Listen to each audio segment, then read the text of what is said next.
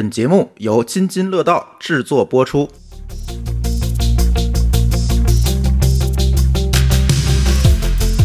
各位听友，大家好，这里是科技乱炖。哎，这应该是津津乐道所有节目里面在新十条推出之后的第一次录音，第一个录的节目啊。新十条是在两小时之前发布的，我们是两小时之后录的。说什么了？说什么了？给我的感觉就是没有躺的过程，直接就平了。当然，这话不能这么说啊，这么说这个政治不正确？但是就是基本上，啊，算是除了一些特定的场所以外呢，就比较放松了。我比较关心出差啊，他有说这跨省了吗？跨省取消了啊，就是取消各种查验了，你可以随便浪了。弹窗不知道有没有啊？弹窗还在，但是我觉得已经没啥意义了。就以北京、天津为例吧，刚刚我已经从抖音里看到天津火车站已经把进京检测那个那个专门不是有条通道查验吗？那个通道都已经拆拆没了，已经。所以在这个过程当中呢，大家的这个出差应该没有问题了，呃，也不需要绝大多数场所也不需要扫什么各种码去查核酸了，也没有了。呃，当然各个城市执行的这个标准不一样啊，北京可能。啊，稍微还严格一点，比如说进餐厅可能还要看核酸，对吧？但是现在像天津啊等等这些地方已经没有这些要求了，各地的要求可能都不太一样。上海下午也发布通知，他前段时间搞那个五天大红码已经，哎，也取消了。就是之前不是要求进上海五天内你哪儿也不能去嘛？现在这个哎也取消了，这个规定应该是一个最短命的规定，可能执行了没有半个月啊 就取消了。呃，基本反正就是放开了吧，算是打引号的啊，放开了。但是由此而来的问题就大了啊，由此而来的问题就大了。每个人都是健康的第一责任人了，同学们啊，同学们。所以回国这事儿还没有定是吧？就是回国的政策还对还需要单独说。出入境我估计也会稍微放宽一点吧，因为现在入境再给你隔离这件事情其实已经不科学了。是吧？把你放在宾馆里面隔离七天，然后一出门你又得上了，何必呢？现在现在可能是咱们出去人得隔离咱们。对，这个外国朋友们可能会比较慌。然后我看今天香港的同学也比较慌，说你们这个一下子是不是步子走得太快啊？当然，我们还是相信这是在一个科学决策的基础之上在制定的政策啊，对吧？但是看起来境外的朋友们是慌成一批了。啊，反过来了，感觉是啊。今天听说有几个商贸团都已经出发了啊，浙江的商贸团已经出发了，嗯，对，大家就纷纷的又出去抢订单去了，嗯，行动还真快。别说人家浙江行动就是快，德国现在情况是这样，是很快，连在交通工具上戴口罩这个政策也会变成可选的，就是你随便愿意戴就戴，然后没有强制的戴口罩，等于说今年就所有措施可能就都结束了，除了继续接着打疫苗。嗯，疫苗现在是比较强调的一个点了，国内也是对这一点上非常强调，尤其老人现在接种率不高嘛。现在今天早上我给我妈也打电话，我说赶紧把你剩下那针赶紧打了去。这个呃，尤其老年人疫苗对于他们来讲还是比较重要的。对，我前两天、昨天，我昨天跑步的时候，在这个七九八的后身那条路人比较少，就目睹了得有四五十个保安啊，拉着行李箱。提桶跑路，在登上大巴车的过程中，就是你你我不我猜啊，可能就是确实这边结束了，不需要那么多人了。嗯，因为之前每一个出入口你都要放人去盯着扫码啊，各种的，对吧？甚至好多商场因为这个原因还封了很多出入口。以前就是比如说我抄近道啊，我走一个口能直接过去，啊，后来就是疫情期间都过不去了，因为他确确实实放不了这么多人，挨个口都看着嘛，就关了很多口。你看我们小区不就是吗？应该四个口，现在就变成俩了，那两个口就关掉了嘛。嗯，看来有望重开，是吧？这这两天要去街上看一看，因为这几天啊，哎呀，说来话长，我和舒淇好像都有点症状，但是呢，抗原测来测去呢，好像也没有两道杠，没有那么担心吧，大哥？我怕别人担心嘛，你你发着烧的，流着鼻涕，你出去见人家，对方不得吓死啊？我们现在的什么什么状态？在公司上班啊啊，就是开着开着会，就有俩人站起来说：“哎呦，我发烧了，对不起啊，我先撤了。”然后一会儿 一会儿消息传来说也已经阳了，然后再开着开着会，过一会儿又走一个人，啊啊，习惯就好了，看来是。对，对我们公司现在的这个政策是这样，就是只要你没发烧，嗯，你就是好人，你就来上班啊啊。你你别说你隔壁那个人发烧走了，你对不起，你你是好人啊啊。隔壁那个发烧了，他算新冠假期啊，他自己回去这个隔离去。那我这只流鼻涕不发烧的还麻烦了，哎，那不算，那不算，不算你是？好人。对，你的怀里放个暖手宝，你就发烧了。呃，何必呢？这个你看我们我们这种比较土的公司啊是这样，就是你算好人这件事儿很重要。嗯，就是你没有我们病假是有数的。嗯你如果不是新冠阳性这个东西是没法没有那么多假期的，哦，你你你就要强行来公司，就是要来公司上班。但是新冠是一个合理的不来公司的理由。对，嗯，看吧，反正尽可能的避免，要不一家子得，要不然一公司的得，这事儿就是有点耽误事儿。但是现在看来，对年轻人的这个，反正周围我这周围一堆阳了的，好像对身体上 其实都没有特别大的触动，对吧？基本就是啊发两天高烧，这事儿也就过去了。对，就是吃那个芬必得嘛，对吧？啊，就吃点退烧药，可能也就过去，倒也没有大的问题。但是你难受啊，这几天你肯定是难受啊。你要尤其一个公司，就跟咱上次去年咱主播集体得那个诺如一样哈，这三天群里都没人说话，就就比较耽误事儿。所以大家啊，如果发现最近哪期节目没更新，那一定是主播阳了啊，对，就看哪个主播先阳了啊。还好我们没阳啊，哎，狗叔是阳过吧？狗叔是神没有？证据阳过，但是你说我是不是有可能感染过呢？我不知道，有类似症状过，有没过好几次。呃，也没有特别严重的发病，就是比如说去山里滑完雪回来，有可能是累的，然后反正会有一些感冒的感觉，就是发烧的感觉，但是也就过一两天，这个劲儿过去了就完了。然后去测那个快检盒，也没有出现两道杠，就是反正从证据上来讲，我是没阳过，但是谁知道呢？对这种东西，它也不一定，也未可知。反正这个怎么说呢？还是啊，提醒大家的这个注意防护，这是第一点。第二点呢，呃，今天新闻也说了啊，估计百分之八十到百分之九十人都得来一遍，或轻或重，反正都得来一遍。所以大家有条件的话，就备点药吧，备点药，备点试剂盒啊。阴阳尽阳，啊，哎，这这个晚阳不如早阳。哎，对对对对，赶紧赶紧把这一阳了就相当于打了一针疫苗呢。其实就是相当于打针疫苗，你就获得了这个免疫力，而且它的效率好像更高一点，据说啊。所以大家注意吧，这还是注意身体。今天乱炖，反正聊的主要也不是这个，我又不是健康乱炖，对吧？啊，主要是呃正好赶上刚刚发这个第十条，我们就啊跟大家胡聊一下。下面进入我们正题啊，今天正题可有意思了，这两天可是我觉得除了疫情的话题，就是它热闹了啊。呃，甚至我们觉得今天都不录别的了，我们今天就录它了，就吃它一个话题了。呃，最近有一个，也不是最近的，其实这个项目挺早的了，只不过最近可能是破圈了啊，叫 Chat GPT 这样一个 AI 的应用，哎，破圈了。这个应用是什么呢？其实你可以理解成是一个对话机器人儿，是吧？你输入一段话，它给你回答一段话。但是它的回答呢，哎，非常令人惊艳，就是这个回答的结果，呃这个回答的这个逻辑性等等这些东西呢，都让大家有一个错觉，就对面是一个真人。哎，这个事情说过好多次了，这个所谓图灵测试，不就是说你能不能判断对方是不是一个真人？通过这个对话呢，通过了图灵测试，它就是一个智能的啊，智能的一个叫什么？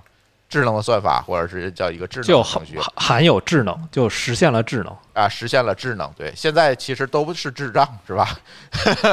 但是这个让大家觉得是一个智能的东西。这个我今天还跟别人聊到图灵测试，嗯，我说我我跟他们讲，我说这个东西显然不是真人，对吧？想也不要想，真人哪有这么快的？他得想想，是吧？嗯，那给个延时就更像真人了。我觉得那延时是给的，是更像聊天儿。呃，说实话啊，就是为了准备这期节目的话题，我就特意没有真的去用这样一个东西，呃，然后呢，就派出了某高老师去用了用。先让狗叔说说来自智能大厂的 口述，给大家先介绍介绍这个东西本身是一个什么东西吧？这背后的这个技术原理到底是什么？当然，我一直是觉得播客可能不太适合去聊技术原理啊、技术发展啊等等这些事情，因为音频的这种形式，大家是听听听，反正就是过了，是吧？你你其实也不会形成什么印象。大家如果真想知道这个背后的东西呢，可以去查论文，对吧？看它官网上介绍。所以这简单的就让狗叔介绍一下这个大概是怎么样的一个技术就可以了。啊，这个是 Open AI，就是 Open AI 是一个可以认为跟 Google 相似，也是一个专门做 AI 的一个公司，他们新出的一个新放出来的一个产品叫 Chat GPT，利用的是。我记得是它后背后的模型就叫 G T G P T 三的一个模 G P T 三 G P T 三的模型，然后至于具体是什么，这个有专业的论文，有兴趣可以去找一找。然后他们实现下来，相当于说是灌入了大量的语料之后，学习出来的模型效果非常好，呃，然后拿出来就公开给大家来玩儿，然后大家。在上面可能会问一些问题，各种问题都有，甚至于说是把自己模拟成一台机器，要 Chat GPT 来给自己输入命令，这种这种这种玩法都有。然后大家发现它的回答的效果非常好，尤其是对一些事实性的问题和甚至于它可能会回答一些逻辑层面的问题。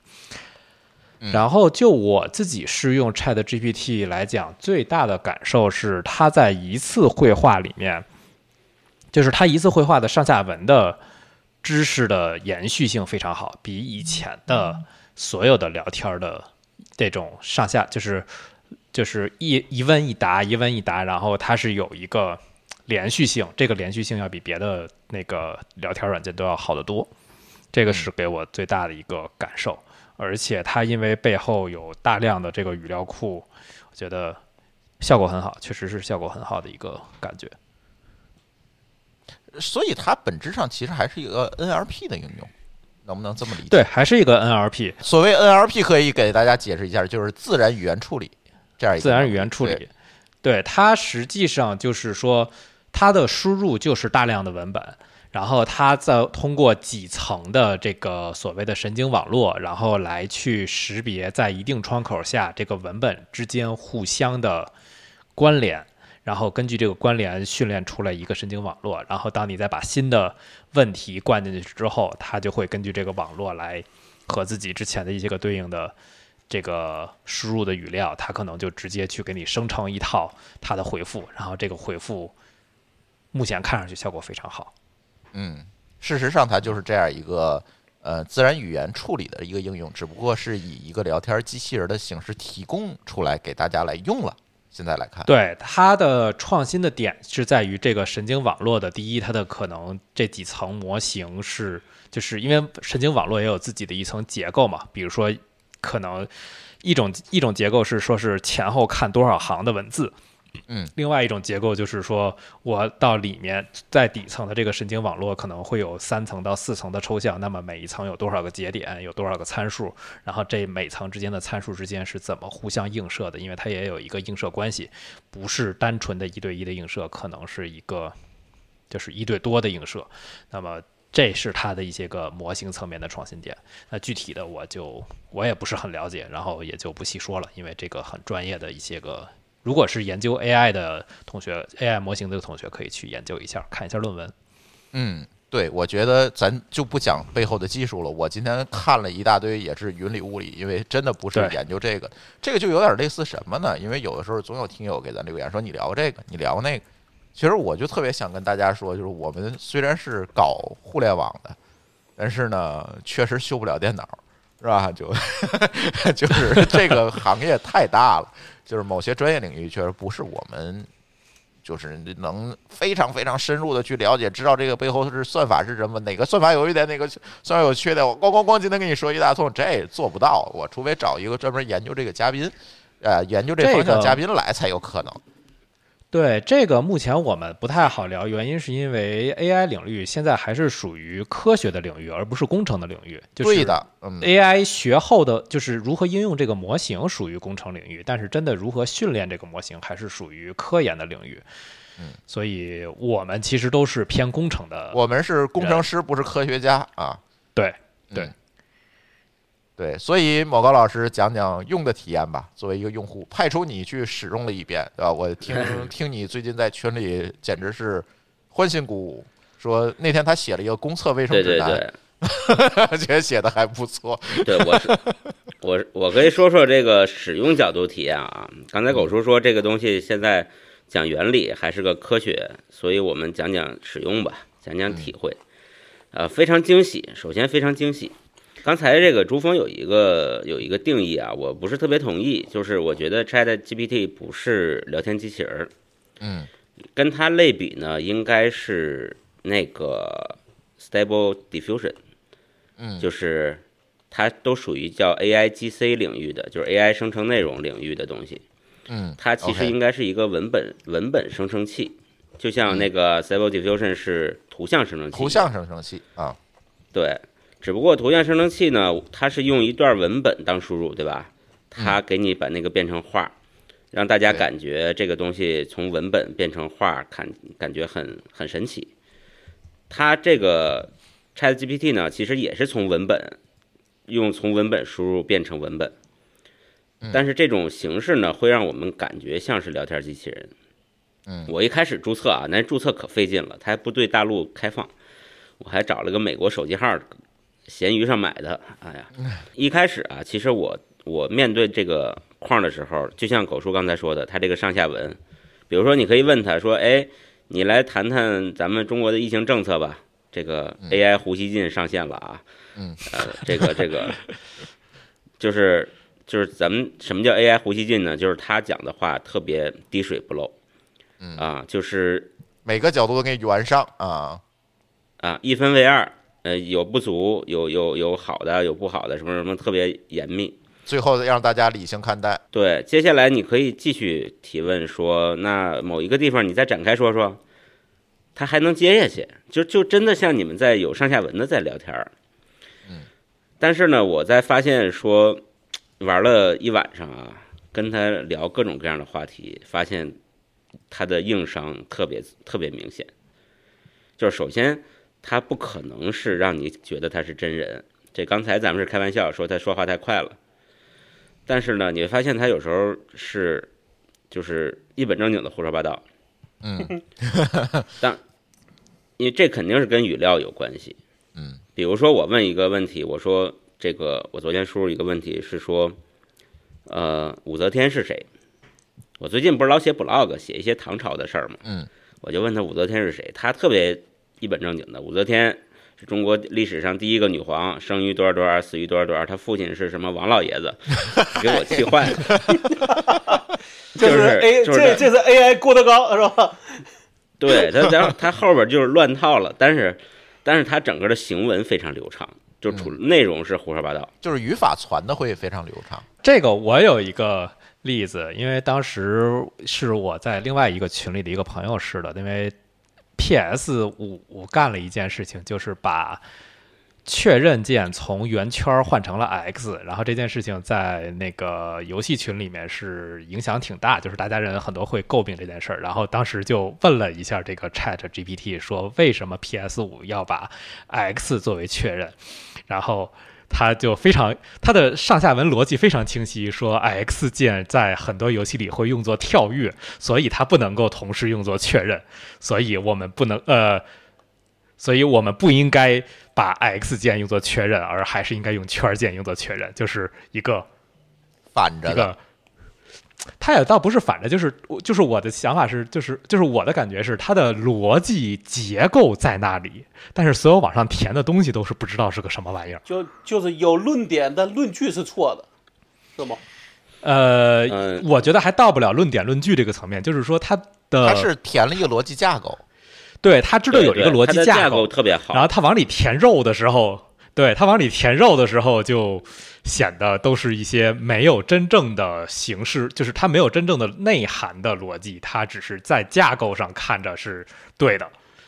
你比如说，咱还拿刚才武则天那个举例啊，比如说你介绍一个历史人物，按照咱们如果去写一段话的话，肯定是生卒年代，他的父亲，他的什么时候上的去去哪哪儿哪儿了，什么时候当上的皇帝，什么时候怎么死的，这个架构非常好，它比我们在这儿头脑风暴想一个脑图要来的快多了。但是里边内容全是错的，就是煞有介事的跟你在那儿胡说八道，但是你猛一看会特别震惊。你知道吧？就是如果没有看过 Chat GPT 的这种东西，猛一看会特别震惊。这个就是是不是就跟他输入的这个语料有关系？不对，我觉得一定一定是有些人在这些语料里边也是一本正经的胡说了，然后就被撅去了。我觉得这件事情不是，我觉得这个模型很像就是 Diffusion 的，就是图片当时有一个特点，就是所谓的风格转移，就是我把这张图片里的风格。转移到另一张图片里面去，比如说就是梵高的那个繁星，然后直接转移到一张猫头上去。就是 Chat GPT 这个给我的感觉就很像风格转移，就是我说话有一个风格，我把这个风格转移到了另一个上下文去，然后至于里面填的东西是还是那些东西，但是它的风格就是跟可能这个就对不上了，它可能跟这个问题的风格是一致的。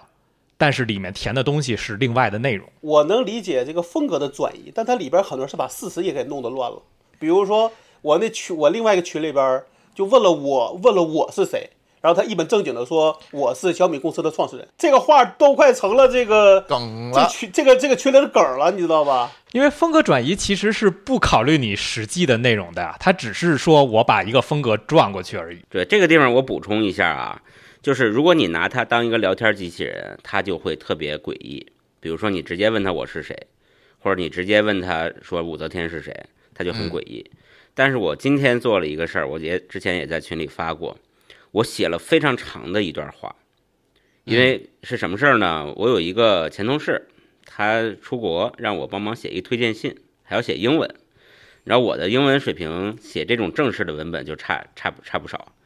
我干脆把它交给了 Chat GPT，但是我写了非常长的一段话来描述说我跟他什么关系，他这就有点像 AI GC 干的，就是训练 AI GC 画画的这样一个过程嘛。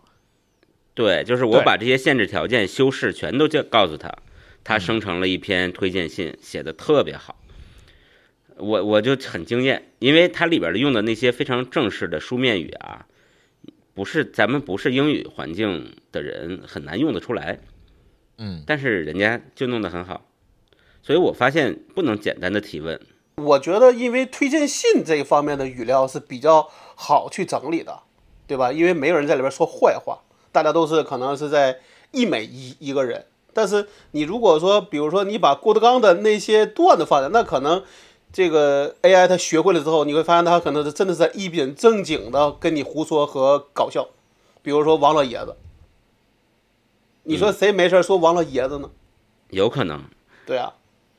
还有一个啊，这个我还尝试让他写程序了。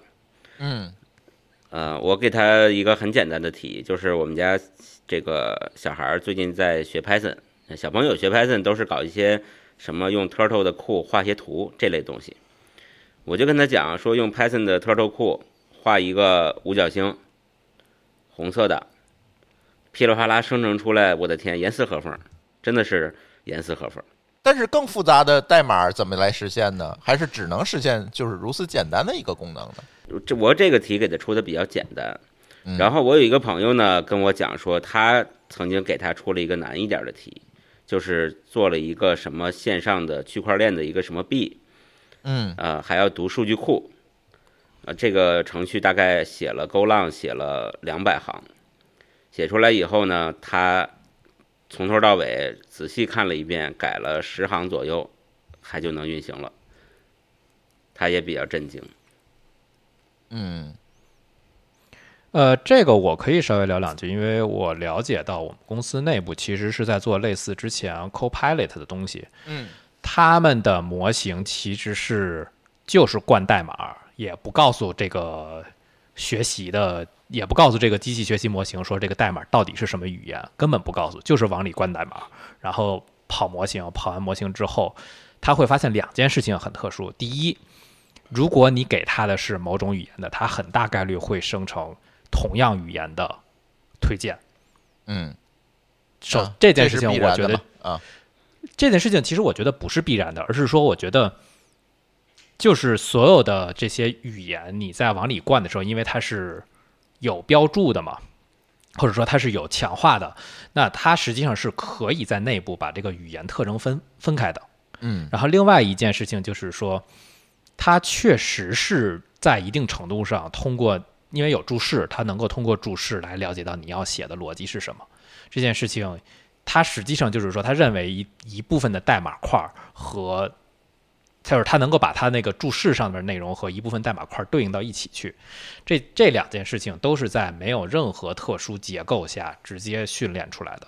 如果把这个特点扩散到普通语言加代码，我觉得如果能够输入足够的语料库，比如说像 LeetCode 上的这个问答题，或者说是甚至于说直接从 GitHub 上拉点代码放进去，我觉得出这个结果并就是并没有出乎我的意料，因为它和代码的推荐的逻逻辑是一样的。就是代码推荐那个模型的逻辑是一样的，我在那会儿已经吃惊过一次了，所以我这回没有吃惊。啊，所以我是不是可以这么理解？就是在这个 Chat GPT 里面，实际上它是特意的去喂入了一些代码的语料。我觉得也不是特意的吧，就是 我觉得不知道都为了。对呃什么都为了，我也觉得什么都为了。你不信，你让他给你讲个笑话，我我估计他肯定能给你讲。这个写代码这个事儿非常震惊我的在哪儿呢？就是他不光是把代码写出来，他下面还给你讲思路，嗯，就是他他还会有一堆自然语言告诉你为什么这个代码开始做什么，后边做什么，用什么样的思路来来来搞的，就是非常震惊。但但是我我就我这个我为什么用的这个东西呢？是因为我在一个群里边，那群里是搞运维居多的人，什么 K 8 S 啊这些东西多。他们在那边聊天就发现说，你让他给你讲一些原理之类的没问题，比如说 K 8 S 是什么东西，它能做到什么地步，这个领域里边有哪些呃这些呃产品，就事实但一到性的。再问到，呃，对，但一旦问到再往下，比如说这东西要怎么要怎么怎么样，就发现不行，他跟就就跟刚才说那个 AI 呼吸机一样了，就是你会发现他深入不下去。啊，比如你让他提出一些具体的需求，让他提出解决方案，可能就不行了。也不是，我觉得 K 8 S 不太好的原因是因为 K 8 S 太新了，它的语料库只到二零二一年。嗯，这是一方面吧，但是我觉得他们当然当然他们的想法可能是想刁想刁难他，并不是说，呃，当然可能他们的一个想证明点是说这个东西能不能去替代这个运维工程师，对吧？那肯定他得来刁难他嘛，对吧？但最后发现说，其实其实可能还离所谓的这个替代还差得很远。啊，那肯定，它不是真的，它不是一个真的，就是我本来以为它背后接了一个知识图谱，后来我试了一下，我发现了不一定，它后面可能没有接任何的知识图谱的数据库，只是就是纯靠模型练出来的一个结果。我其实现在发现的一个我能看到的，因为我在好几个群里边，真的是确实这个这个已经出圈了，包括我们的那个有胡锡进在的那个 IT 老委群里边，都大量的在发他。但但我但我发现一个胡，锡进真的是拿他写，那我就不知道了。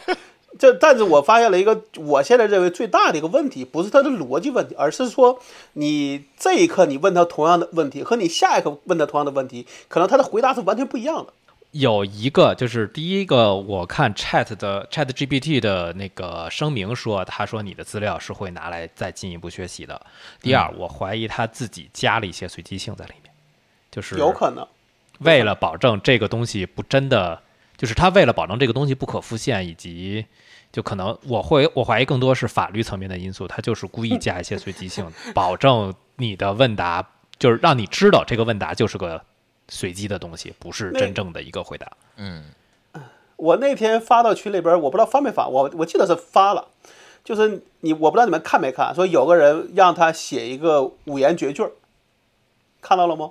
我昨天晚上让他写了一晚上诗，嗯，我都快疯了。你先说，你先说，我再说我的那个是。这样的，他是让他写一个五言绝句，让他写，但是问题那个事儿，他写的是个七言的，然后那个人就跟他说说你写的不对，这是七言绝句儿。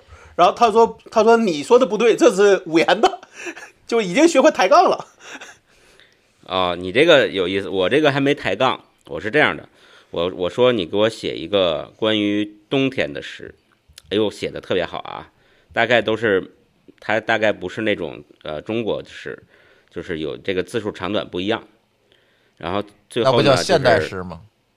呃，有点这意思啊。最后什么什么，最后，呃，最后一句是什么？不怕什么寒冷，因为有我。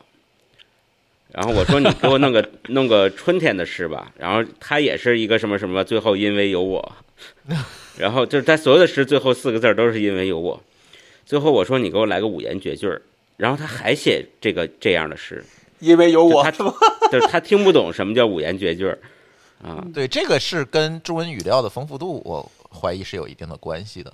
对，我觉得另外可能是就像就那个毛高乐说那样，他听不懂什么是五言绝句儿，他不懂。对，就是因为没有足够多的语料告诉他什么叫五言绝句。我觉得就是没标注这块语料没标注，也不是，我觉为嗯，我觉得是这样，就是他没有真正理解什么是五言绝句儿，他只是拿这个关联关系给你造了一个，就是在他的理解中最像五言绝句儿的东西，但其实可能并并不符合我们对五言绝句儿的定义。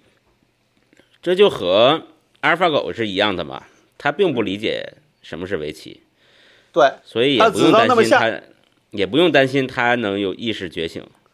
这你就错了，你不用意识觉醒啊，他只要认为说人类都是邪恶的就够了。那个 围棋最近也出了一档子事儿，挺逗的，就是围棋现在就是公认的最好的那个 AI 已经不是 AlphaGo 了啊，就是是另外训练的一个 AI，最近被发现了一个 bug，就是我可以稍微讲稍微讲一讲这个 bug，就是当你就是比如说我和那个我忘了那个东西叫好像叫 KataGo 还是叫什么，然后如我和他对弈的时候，如果我让对方就是让那个 AI 大概率认为他会胜，就是我基本上已经处于我输的不行的一个地位了。同时，我在棋盘上围了，就是让对方走了一个非常大的一个局面，而这个局面里面只有一个眼的气。嗯，这个时候，他大概率会把自己这一口气点死，然后我就赢了这了。bug 怎么发现的？这个是人不会干的，对吧？对，这是人不会干，就是所有的最初级的，就是你只要大概了解一下这围棋的具体布局怎么弄，你就能知道这个气不能点，但是他就点了，点炮了，点完了我就赢了。对呀、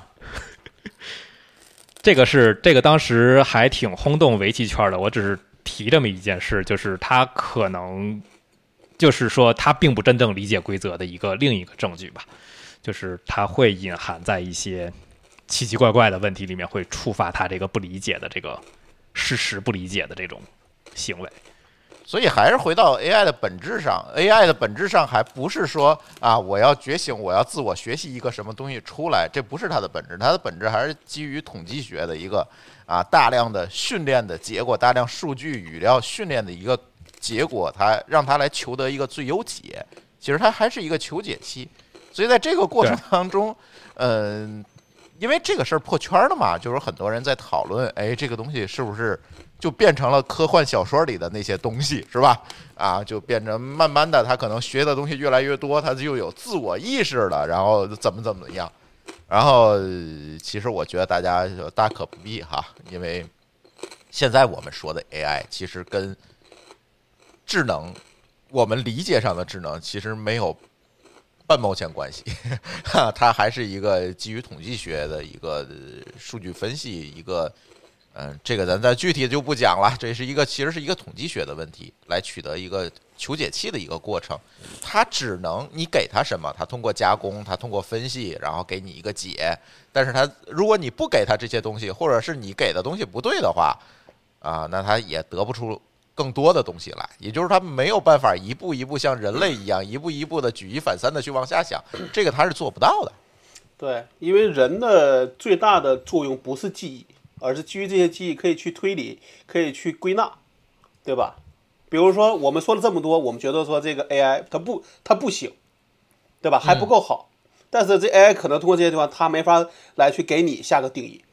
就是你一眼能看出来它是一个 AI 呼吸进，对吧？但是 AI 自己是看不出来自己是 AI 呼吸进的，这个就很说明问题了。我有一点不同的想法，就是我觉得它其实是会归纳的，甚至于它可以做一些演绎，但是它的归纳和演绎的是不符合人类认为目前有效的逻辑的，就是它就不符合人类的这个思考模型嘛。对，就是他说的不归这个归纳，可能还是基于统计学的归纳，那人类的统归纳也是基于统计学的归纳呀。不是。我觉得你比如说我 IP 库的东西，我问了一堆，他就基本上就是那几句话就就完了。为什么 IP 库的东西怎么做，在网上没有写，他没有在啊，那肯定那肯定。那啊那我的那我那我这东西是哪儿学的呢？是我从零开始自己学的。就是他创造不出经验来。对，就是我们说的归纳是那种相对来说可以凭空去归纳的，可以创造词的归纳，而不是说这个词我们说你这个东西不就是什么什么什么吗？这种归纳其实嗯价值并不大。我觉得你说的是演绎，你可以这么说，但是就是我们想说跟人的这这种相比，可能他还太弱了。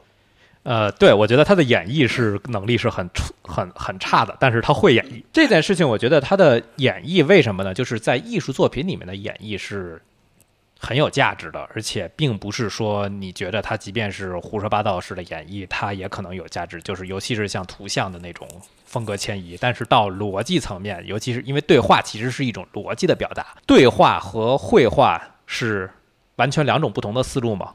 对话其实更多的是要表达背后的逻辑，而绘画可能更多的只是一种风格的创新，或者说是嗯那种感觉。就是包括你像比如说咱说的归纳，那归纳其实有时候你是一个新的逻辑，对吧？那可能他就没法去创造出来。是一个新的因果。哎、对。嗯，他不太容易知道因果。但你看，比如咱们说的这个，咱们一直没聊这个 AI 绘画的事儿。那 AI 绘画很多就是像你说风格的转移，对那你说它能不能去真的创造一个新的风格吗？那我们听谁说哪个真正有名的画家担心说他的工他的这个职业生涯被会被替代呢？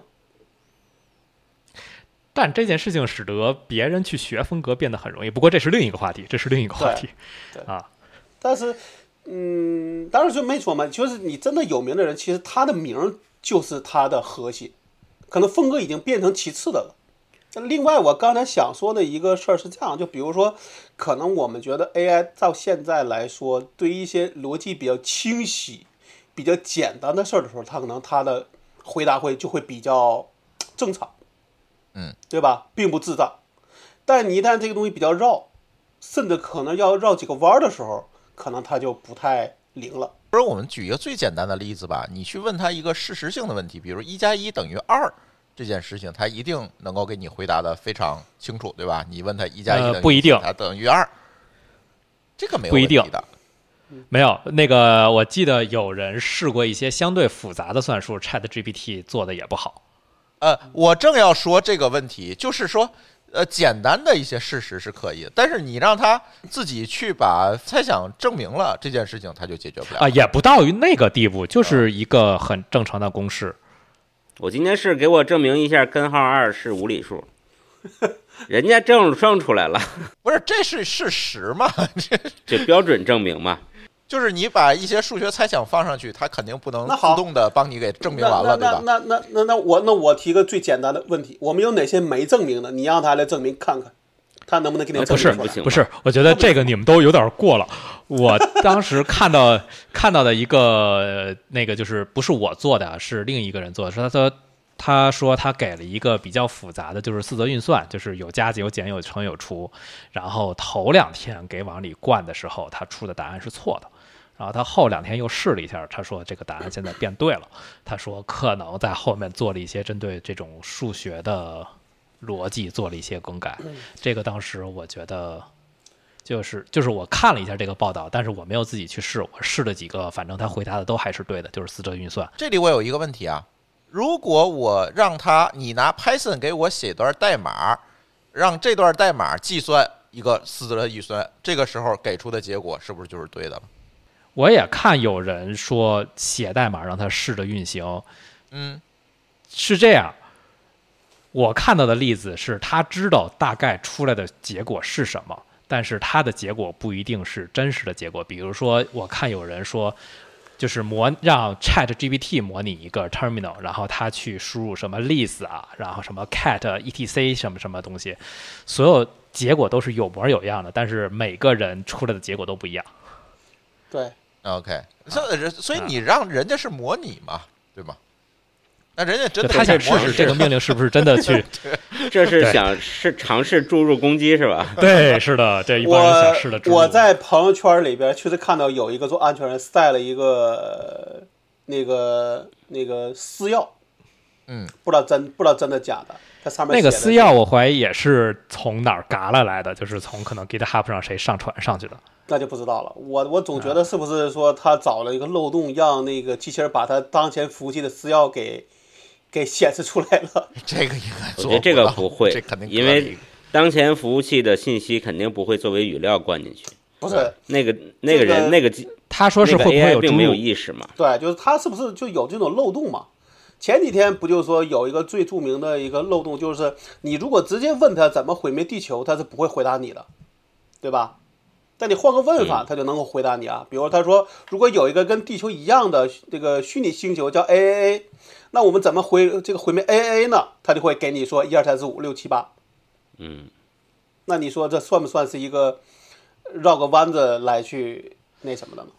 这个和注入还不太一样，我不太觉得这个 Chat GPT 会有注入漏洞，但是它这种绕过的逻辑漏洞，我觉得倒是有可能会出现。对对，但我因为那个人也没说，我也没问吧，我只是觉得他那么写，大概率可能是跟他相关，对吧？这这这这个是我猜的，嗯我猜测是这样，就是 ChatGPT 它后边有一个黑名单，去写它那些违反道德的那些问题，只要不在这个问题里，他都是可以回答的。对你所谓绕过嘛，就是绕过这黑名单而已。嗯，这黑名单肯定是跟那个 Chat GPT 是独立分离的，是一个配置。我觉得没那么神奇这件事儿。这个对我承认，我也觉得大概是这样做，有可能是黑名单是问题加一些关键字，比如说毁灭和地球，但毁灭别的他就不管了。对对对，或者是杀人啊之类的这些东西，你不能说。对，但你杀一个跟人一样的外星人，怎么杀？可能这个问题他就能够回答了，对吧？他就不在他的黑名单里，他就无所谓了。嗯嗯好了，我我但是我觉得当工具用挺好使的，我就生成那个厕所什么，对吧？卫生公约是吧？你那也挺不靠谱的。你第三条就是不许在厕所里吃饭，对，这这也老不靠谱的呢。这肯定是从别的地方抄过来的。对，所以我这靠谱啊！这证明说你不能够带狗进到厕所里面去啊。嗨 所以我的感觉是这样啊，就是它这东西，第一，你直接拿来用不一定靠谱，但是它可以帮你把框架搭得很好嗯啊。比如说，就像咱们说的 AI 老胡一样，哎，两个方面看，从好的方面、坏的方面、内部因素、外部因素，这分得清清楚楚，而且特别快。然后咱们再把那肉稍微改吧改吧，就能用了。就是八股文嘛，给你生成八股文是基于现成的语料给你生成八股文是肯定你这么说的，弄一个废话生成器就够了。对，我觉得是这样，就是所有八股文场景，咱们带引号的八股文场景都可以用它。嗯，对，因为八股文就是把别人以前写过的东西总结这个风格挪过来，然后给你写了一个东西出来嘛。所谓八股，不就是八股在这儿吗？啊，对，比如说我给我们家小孩儿生成了一个什么竞选班长发言稿，嗯我天，那写的贼好。还是用多种语言写可以。对，呃，我觉得可能也不光是八股，因为就它的一些事实，包括一些就是比较基础性，就是事实性的问答，我觉得它生成的都挺好的，就是它给的答案都不算太差。尤其是像你，比如说你问我想知道一个算法，你给我介绍一个算法，我觉得这回答的哇，简直是至少比我自己去从搜索引擎里面还得自己挑，要给我的答案要准确的多。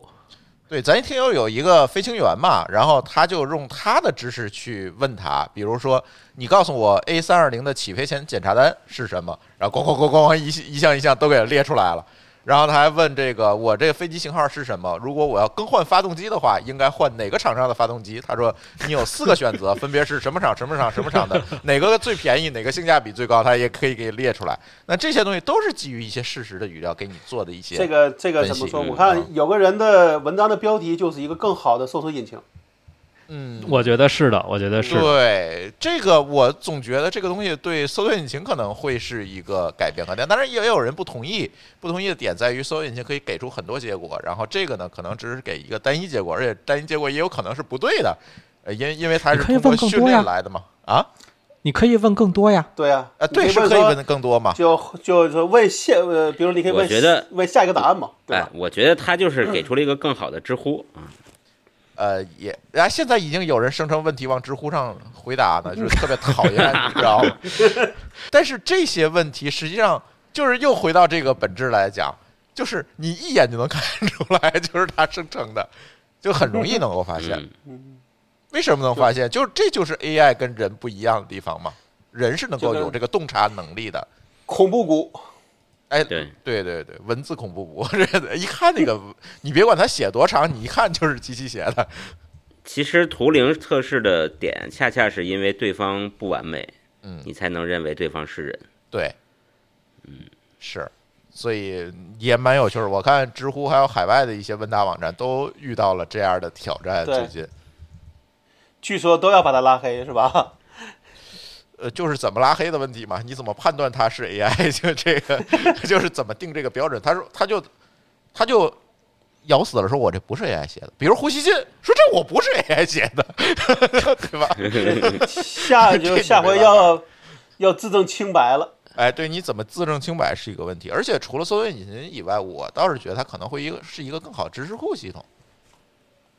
就是现在发现，就是问一些事实性的知识啊，甚至说他可以把知识给你汇总，然后总结给你一个最好的答案，或者就像我刚才说这个飞机发动机这个问题，他对吧？甚至把选择都给列出来，好，你选哪个吧，啊，对吧？这个是能够帮人类去总结这些知识，给你一个哎总结好的问题。这这个更像说，哎，我找一助理，你给我帮我做一市场调研，你给我来个结果。对吧？他干的是这样一件事情，那这这这个小助理的工作可能就 OK 了，对吧？顾问型或者是助理秘书型的工作，就是基于既有的知识和事实，给出一个结果，给出一个呃分析，或者叫分析，或者叫结果吧，就是这样一个东西，他做一个会做的非常好。但我觉得现在还不行。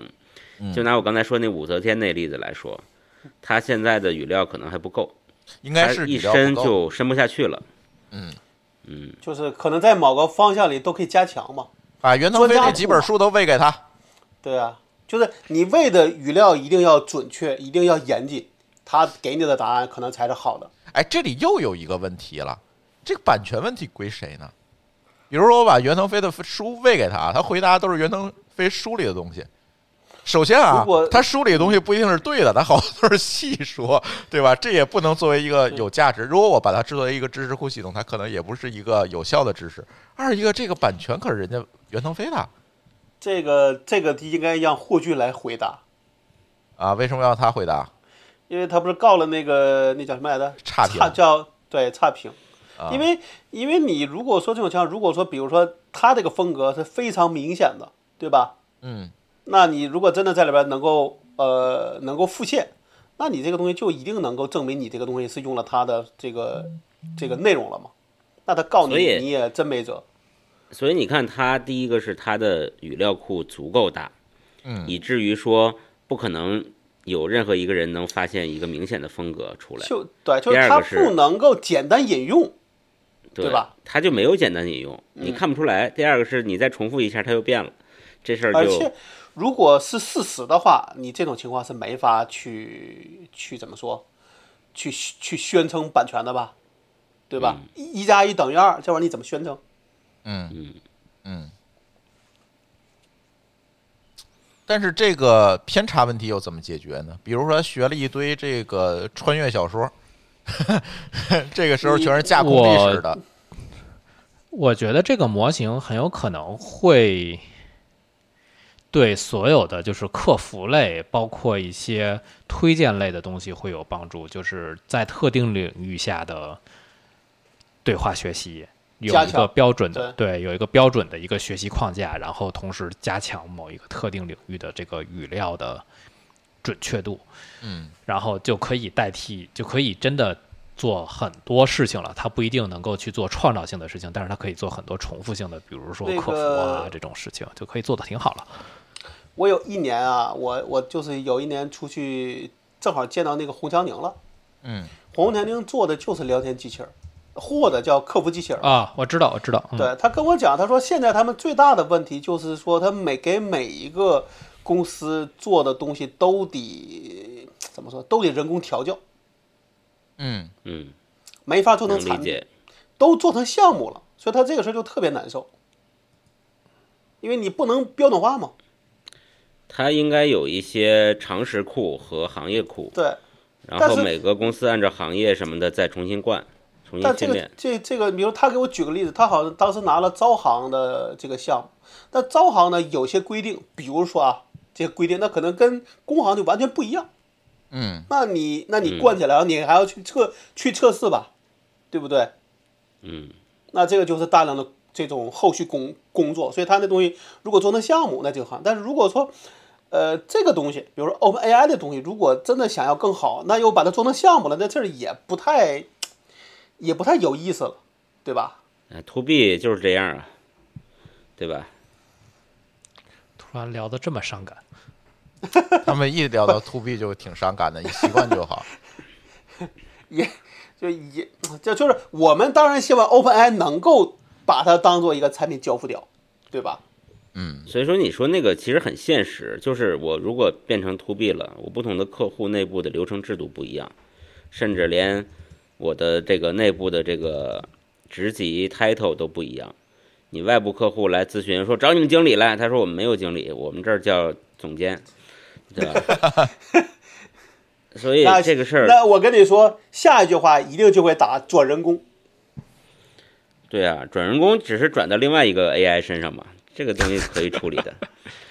嗯这个我的意思是说，这个本这个这个聊天机器人儿或者是这个 AI，它一定得有一个除了训练以外，能够导入一些规则，并且还能把规则和它的训练结果能结合的这些就能力。是，除非它完全可以做到自学习，而且能够记下来。它这个 GPT 三的目标是这样一个目标，嗯但是我们也看到了，呃，他公开的文献里面也提到了，这里还是有大量的人工干预的这个结果嗯，啊，包括其实你们每一次给他提问都是他学习的一个过程嘛。嗯就比如说我刚我刚才突然就想到一个情况啊，比如说新冠的我们说的治疗方案第九版，嗯加上二十条，再加上这所谓的新十条，得到的结果是什么？可能对人来说都第十版，就是这种情况下，你会发现说，这种如果他有能自有自学习能力，可能就会好很多，对吧？哎呀，那他的智商就已经高于 的智商了。嗯，呃，反正我觉得，其实整个 Open AI 最近做的这些事情呢，我是感觉明确的能够看到一个结果，就是 AI 确实进入到了下半场，别管是一些研究结果上的一些发散，还是进步和发散吧，还是一些算力算法上的一些呃加强和发散，其实都指向了 AI 其实进入了一个新的阶段。如果我们呃，回过头来看五年前的 AI，对吧？或者是三年前的 AI，我们可能看到的还是那些，比如识图啊，从一堆猫里找狗啊等等这些基于非常简单的统计学的这这个归纳来做出的一些结果。那今天我们可以看到，它可它的学习能力更强了，基于各种不同的算法研究的结果。啊，它的学习能力更强了，它能够自自动的去归纳总结知识，最后给你一个哎人能够读的一个结果了。其实这个是一个相当大的一个进步。你说刚才咱们调侃了这么多，你说这种自动化对话它有价值吗？当然有价值，而且价值非常高啊！甚至将来呃这个研究成果拿出来，我们去做一些知识库系统，甚至说专家系统，是不是对这些所谓的现在的这些专家系统？当然，很多人不同意啊，说它替代不了专家系统，这个我也同意。但是呢，它可能会是一个服务形式上的一个颠覆，包括刚才我们说的这个 AI 的客服机器人啊，等等这些东西。如果我们是喂给它适量的、适当的这个语料，它能不能出来一个更好的结果？特别是我现在特别就想，赶紧把我们家那个智障的 Siri 给它解决掉，其实是最重要的。然后就是每次说说事儿，就是稍微复杂一点的啊指令，它就听不清楚了啊，不不懂了。你问他个天气行，你你问他这这再复杂一点，他就不明白了。比如说那今天。呃，天气多少度？我应该穿啥衣服？他就他他就搞不定了啊！这这件事情，这个对 Siri 还智障，你要不试试 Google Assistant？呃，我就不想点名了嘛，就是给个面子嘛。这段能播吗？我刚才想说，下一个大新闻就是苹果收购 OpenAI。哎，他这个是开源的吗？不是，嗯，不是，他的所有的模型都没有开源，这是对 OpenAI 非常诟病的一点。对，呃，那 Open 什么呢？对，他还号称他什么都没有 open，Open。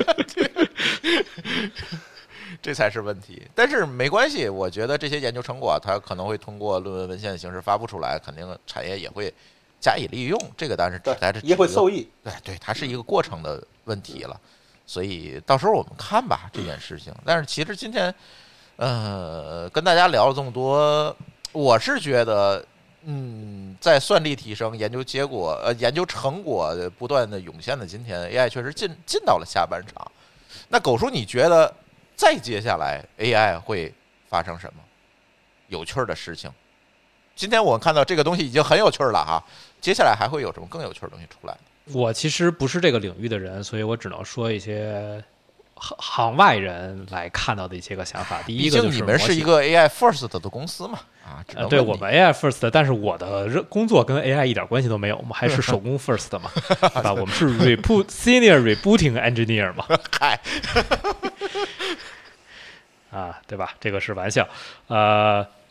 觉得一个是就是模型肯定还会再演化，就是这两年我的感觉模型的演化速度明显变快了，嗯，我也有这感觉，而且模型的效果就是给人越来越惊艳，尤其是像最近的 Diffusion，然后包括现在的 GPT 三，就是给人觉得这东西至少不是那种一眼假，就是你能够开始去调教它，能够玩儿一些很有意思的东西。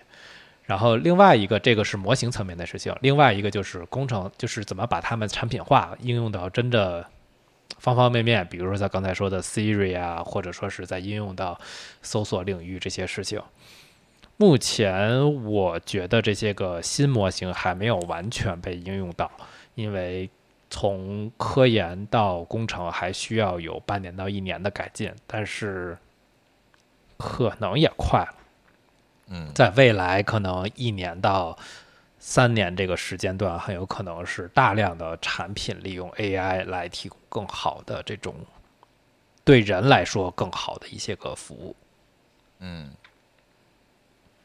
就是它慢慢的会进入到一个工程化的领域，对，慢慢的会进入到最终产品的领域，嗯，就是先先要解决工程化，然后最终其实是要把它产品化嘛。好吧，我同意苹果收购 OpenAI 了。而且我觉 这个得，这也不一定，万一苹果自己想搞一套呢？呃，是是是，反正各个公司现在大的发展方向其实都是这个了。对，而且我觉得这个 Chat GPT 其实比之前的 Diffusion 还重要。嗯，是因为这个各种 Diffusion 其实生成画画的，算力要求也比较高，这个受众也窄。上一个可能就是 AlphaGo 了，它让大家震撼了。破圈了啊！那个是看的好玩，但是对你实际的应用上讲没有太多的。AlphaGo 是完全一毛钱关系没有，但是它就是震撼破圈儿。等到这个呢，我觉得就不一样了，它比这个生成图像的还有用，因为文字这个东西的领域太大了。而且是个人都能聊他两句啊。嗯，对我现在比较看好这个事儿，在下一步的演化，还有商业化，包括工程化的事儿，觉得会发生点儿跟可能比这个 diffusion 的这个重要，或者是这个这个影响还要大的东西。嗯最起码能帮咱改善改善这些人工智障的客服机器人儿，是吧？这个太烦了，这个东西。那个我们用那个笔记，嗯，用那个笔记叫叫什么 N N N 什么来？那个好像就是跟 OpenAI 合作的，做了一堆类似这种，比如说什么语法校错呀，对吧？这个文本生成啊这方面的事儿，嗯嗯因为它下边写了个标注说 Power by OpenAI，嗯嗯，嗯因为那个可能也是相对 AI 比较擅长的领域，也已经在这方面也都比较成熟了。对 OK，行，今天简单的，你看也不简单了，这又聊了一个小时了。简单的跟大家聊聊这个 Chat GPT 啊，还是那句话，我们不是行业内的人士，所以而且对具体的这个呃 AI 的这些算法的研究啊，前沿这些研究，其实我们真的没有办法获取的更深。我如果我假模其式的给大家讲了一堆算法，我觉得这有有点误导人之嫌知道吗，这个这这件事情，所以只是给大家讲讲，呃，这个大体的这样一个东西的样貌以及未来的一个方向吧，就算是跟大家在我们恢复更新之后的第一期节目里面跟大家聊聊天儿。还是那句话，大家如果想让我们节目聊什么话题，欢迎加入我们的听友群。加入我们听友群的办法是加微信号 d a o 幺六零三零幺 d a o 幺六零三零幺，然后告诉小助手你要加科技乱炖的群就可以了。啊，随时的在群里告诉我们想聊什么。而且这期节目也特别开心，其实也是我们的听友给我们提供的线索，而且我们的听友还在群里给我们提供了很多有用的这个线索，让我们把这期节目聊好。呃，我我们保证跟你聊天的人不是 AI。啊，我可以保证。我不保证。行，那我们的这期科技乱炖就将跟大家聊到这里，感谢大家的收听，我们下期节目再见，拜拜。拜拜。再见好，拜拜。感谢您收听本期节目。本期播客节目由津津乐道制作播出。你也可以在我们的官网 d a o 点 f m 找到我们的更多内容作品。如果您喜欢我们的节目，欢迎在微信、微博、朋友圈等社交媒体转发分享。您的分享对我们而言十分重要。如果您希望与我们互动，可以关注我们的微信公众号“津津乐道播客”，天津的津，欢乐的乐，道路的道。在关注后按提示操作即可加入我们的听友社群。